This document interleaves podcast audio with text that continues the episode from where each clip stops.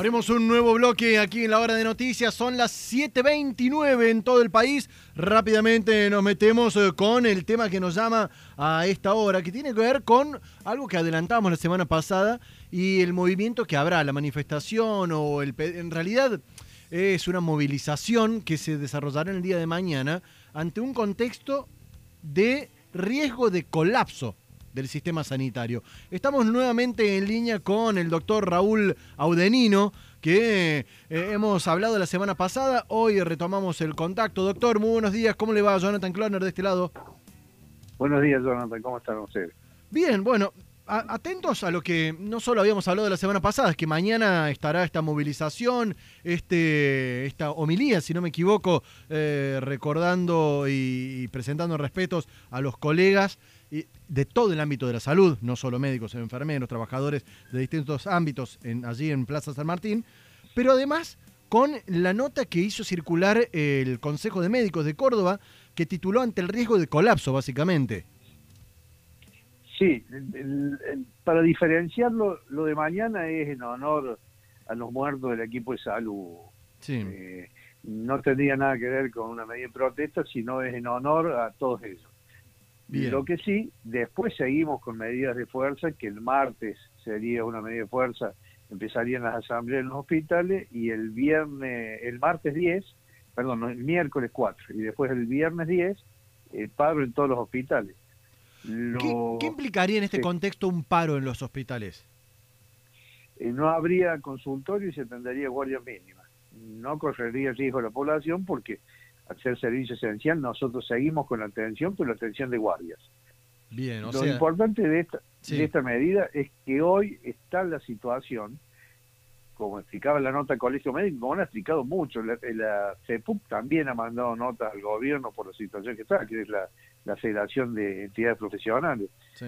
Y nosotros, todas las entidades gremiales, han mandado. Y lo importante de esto es que hoy nos hemos unido en una multisectorial, todas las, entidades de las cuales estamos en los equipos de salud, porque esto ya no, no da para más, y lo explicábamos la otra vez en cuanto a que recién ahora están tomando gente después de siete meses que venimos de pandemia y creo que ha habido un poco de improvisación. Para entender un poquito el tema principal de la protesta, digo, es por una cuestión, eh, podríamos decir, por un lado salarial, por otro lado de, cuestiones sanitarias, o, va encabezado directamente a las decisiones que se toman en cuanto a que no se está pudiendo controlar esta pandemia. No, no, es, es un conjunto de cosas, porque acá no se trata de controlar la pandemia. Primero, hay una cuestión salarial, que serían los, los sueldos, hay una cuestión de honorarios, porque lo, que pagan las obras sociales son 200 pesos una orden y han dado aumento ahora, que han dado un 10%, y con ese 10% al médico que no es especialista se llega a 200 pesos, que no pagan los 3 o 6 meses, pero también hay una cuestión de improvisación en este 7 meses de pandemia. porque porque en estos siete meses, si usted si nosotros estuviéramos hablando en marzo, yo le tengo que decir, nosotros tenemos que preparar los hospitales para recibir el pico de la pandemia, que en algún momento va a llegar cuando empecemos a salir de la cuarentena. Claro, que eso es lo que se planteaba en marzo, básicamente. Claro. ¿Y no, qué se preparó el hospital? Sí, se hizo un hospital nuevo, se hicieron camas, se pusieron respiradores. Ahora, ¿se preparó la gente? No. ¿Se contrató gente? No. Y preparar gente, preparar a las enfermeras para que atiendan terapia se les podía preparar, había tiempo. Preparar a determinadas especialidades médicas para que atiendan a terapia, se podía preparar porque había tiempo. ¿Se prepararon? No. Entonces hubo improvisación y lo peor es que todos sabíamos que llegaba el pico. ¿Cuándo? Cuando se abriera la cuarentena. Entonces hoy usted me dice, ¿está bien abrir la cuarentena?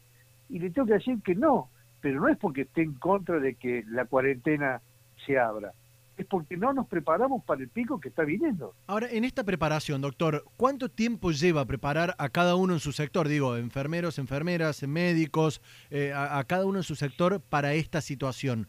Digo, ¿estamos a tiempo de, que arranque una preparación? Primero, tenemos que plantear varias cosas. Eh, yo, yo hago tocoginecología. ¿Usted me puede preparar a mí en un mes? No ¿no? Porque no tengo las habilidades de un internista, de un clínico. Totalmente. Eh, yo tengo, yo hago obstetricia.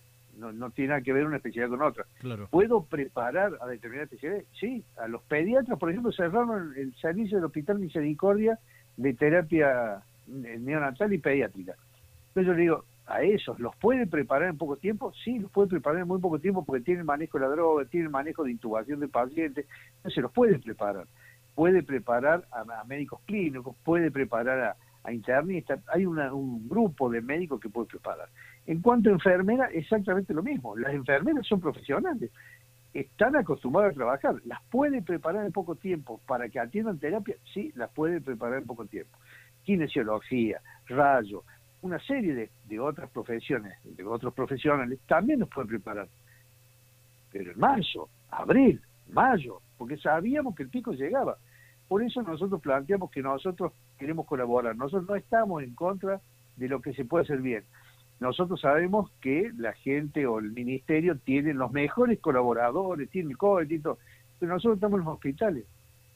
Entonces nosotros también tendríamos que tener injerencia en cuanto, porque estos pasos se los podríamos haber dicho, si nosotros sabíamos lo que Doctor, y esta, la preparación, ¿tendría que correr por cuenta? Me quedo pensando, digo, por la alta casa de estudio, pienso en la Facultad de Medicina de la Universidad Nacional, o tendría que ser armado por el Estado. ¿A cargo de quién tendría que ser esta preparación? Es lo mismo, puede ser la universidad, puede ser el Estado, pueden ser los dos en conjunto, porque la preparación se hace en los hospitales.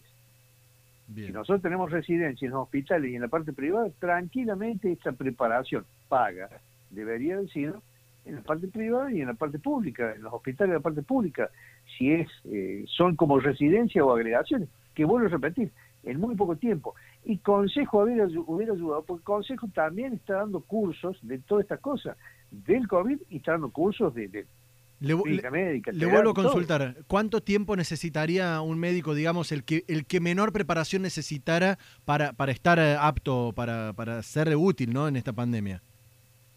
Yo calculo que en un mes se podría tranquilamente llegar a preparar a los terapistas pediátricos, a, los que hacen medio interno. Eh, supongo que en un mes, por supuesto, que es dirigido por un, un terapista, por lo menos en su comienzo. Ahí lo escuchamos, doctor Raúl Audenino, hablando a siete meses de la pandemia. Estamos en la misma situación que marzo, básicamente. Gracias, doctor, por el tiempo nuevamente. No, al contrario, gracias a ustedes. Hasta luego.